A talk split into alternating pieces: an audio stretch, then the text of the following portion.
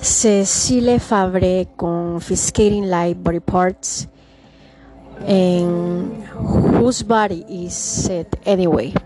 Justice and the integrity of the person. New York City, Oxford University Press, 2006. ISBN 978 019 9289 998. To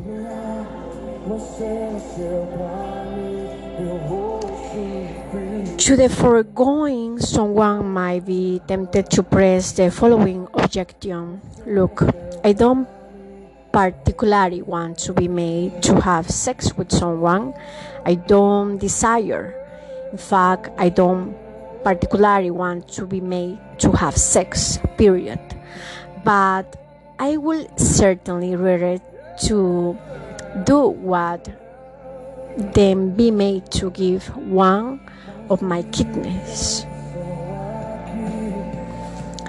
That seriously goes to show that I attach more value to my bodily integrity in general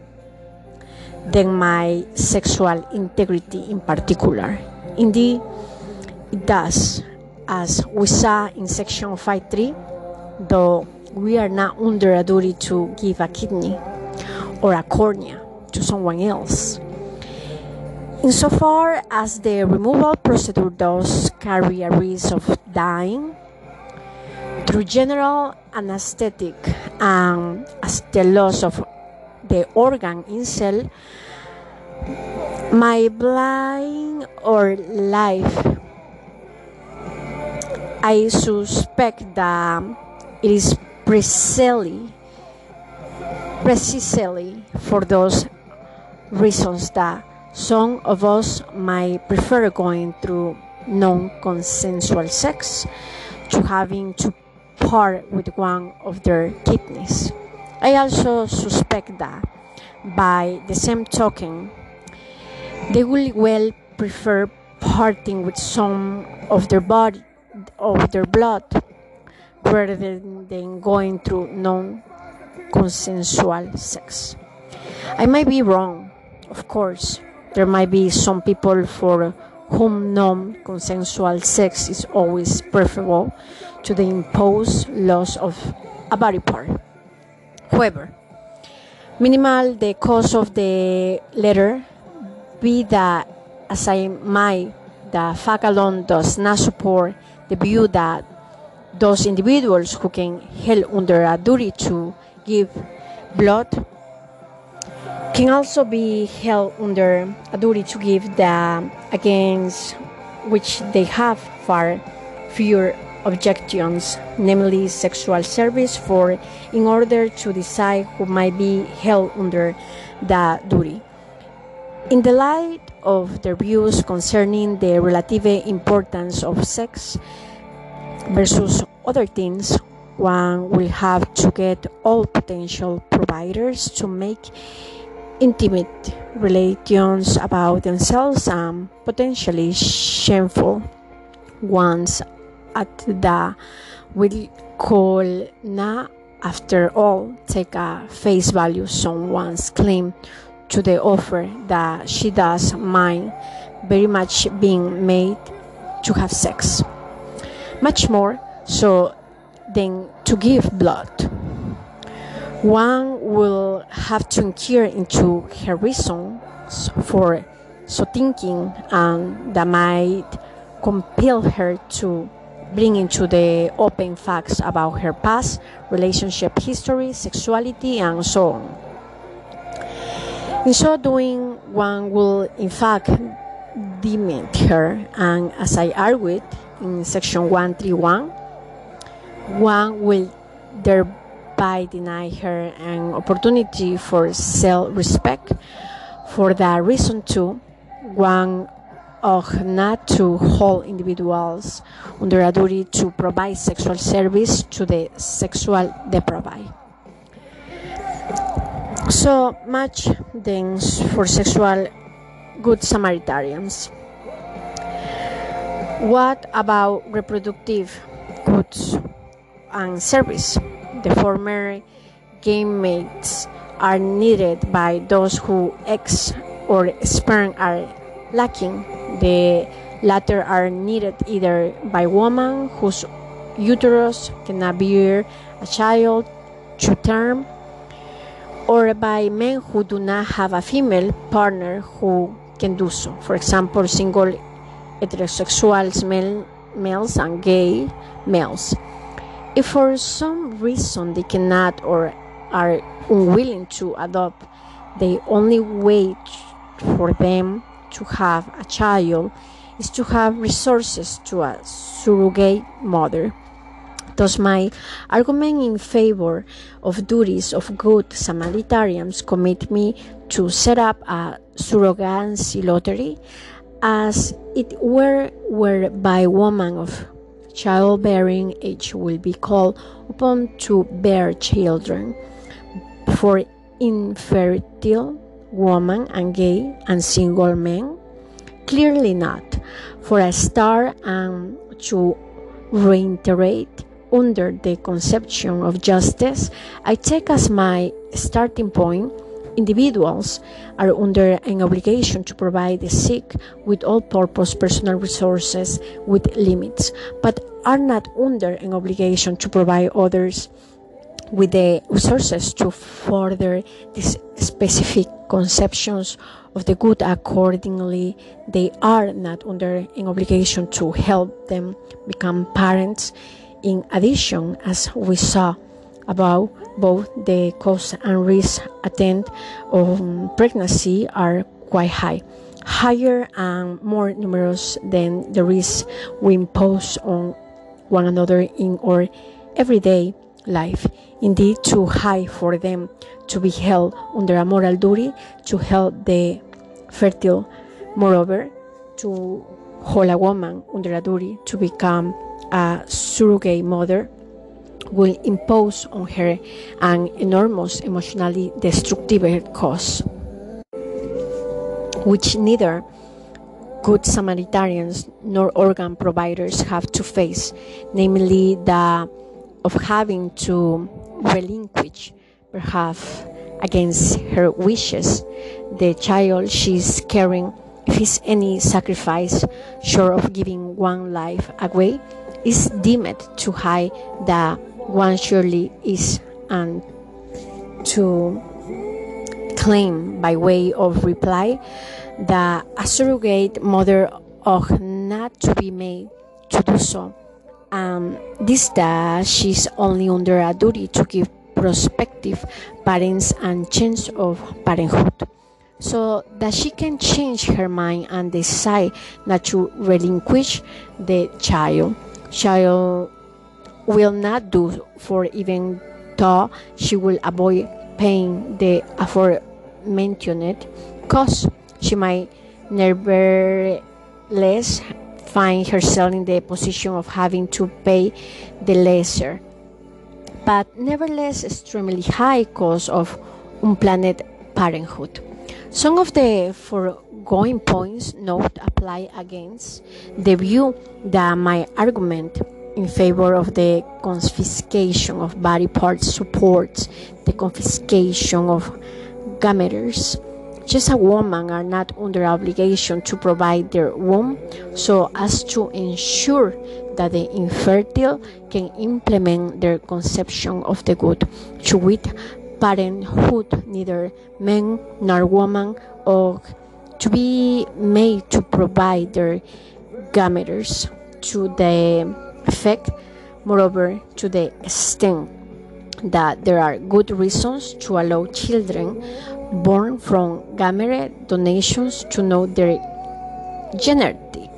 parents to hold the fertile under obligation to donate will impose on them the cost of unwanted parenthood. Finally even if their identity is protected one will impose on them the emotional cost which for some of them might be unreasonable high of knowing that a child of their exists out there which with whom they have nothing to do, but for whose welfare they might feel desperately concerned if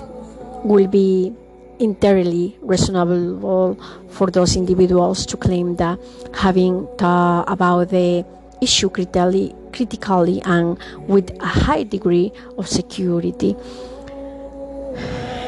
Uh, I'm sorry, scrutiny. The knowledge that they are um, parent, albeit only bio- bi- biologically, will blame their life. Accordingly, they should not be made to donate their gametes. To conclude, then on the one hand, one can hold their view that the imperiled and the sick have arrived at the bar of justice to personal service in the form of emergency rescue and body parts, and on the other hand, deny that the sexually deprived and the infertile have arrived at the bar of justice. To sexual service, reproductive service, and gametes, this case for the former right does not fall fall of the view that it has those unacceptable implications. 5.5 conclusion in this chapter I argue the following in one holds that the battle of have a right that compara- comparatively well of give them the material resources they need in order to lead a minimal flourishing life, then one must hold the view that the sick have a right against the able body, that the latter give them some of their body parts. To put the point differently, the able body have a qualified right to personal integrity. A right to personal integrity insofar they are not under a duty to make all parts to their body available, but a qualified one insofar as they are under a duty to make some of those parts available by that token. The sick have a qualified right to the person of the able body, a right to the letter is so far as the able body are under a duty to make some of their body past able but qualify one insofar as the able body retain the right. Confiscating live body parts to decide one to do with those body parts which they are now under a duty to transfer more precisely than the sick have right to the blood and bone marrow of the able body, um, as well as to those body parts, the removal of which, under general anesthetic, will not cause the able bodies to die and will pass a minimal risk to many drawing A distinction between body parts which can and body parts which cannot be taken from the living might simple by being possible. Yet, although in many cases, such as judgment will be hard to make, in other cases, or so I have so to show they are not more, it is no more difficult to decide when we can take body parts from the living that to decide how much money we can take away from taxpayers. Those who do not regard this difficulty as a God, uh, as a good and enough reason to reject the claim that they need they have a right to some of the material resources of the well of should not regard it as good enough reason to reject the claim that the sick have a right to some of the body parts of the able body. To be sure, someone faced with the argument deployed in this chapter might decide against liberals committed to coercive taxation for distribute purpose, uh, not to endorse the coercive transfer of material resources to the needy on the grounds that it is implication for personal integrity to with the loss of individual autonomy are unacceptable, but in so doing, she will concede one of my central claims with the overwhelming majority of liberals have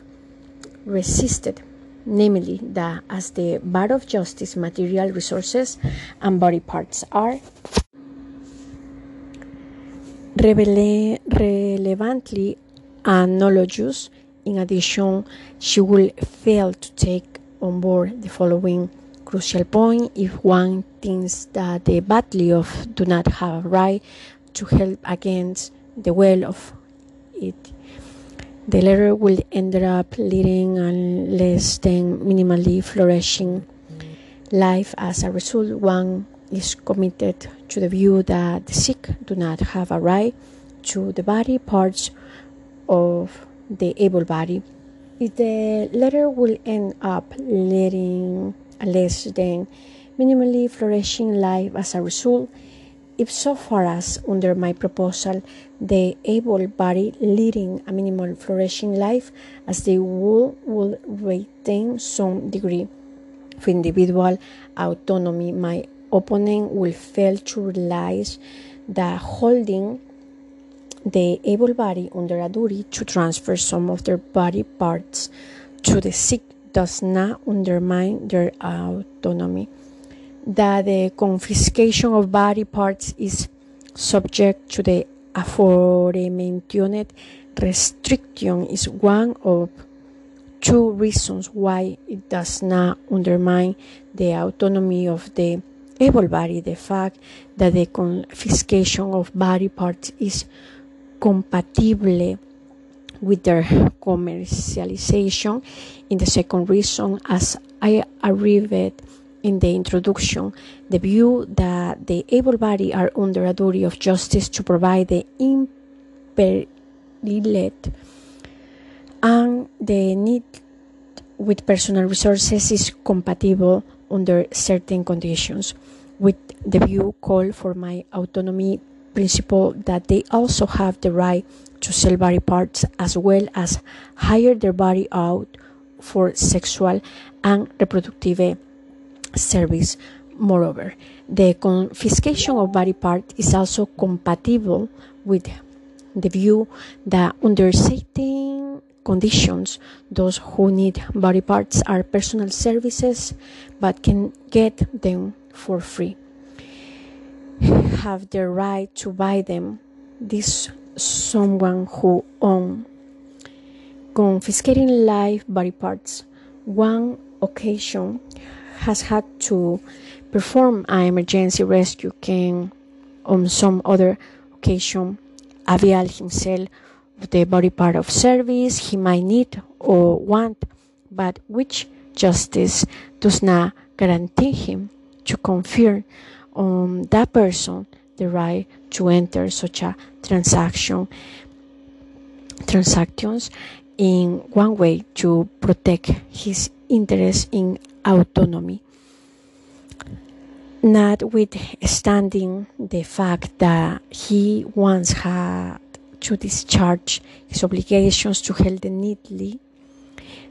to the issue of commercialization then I now turn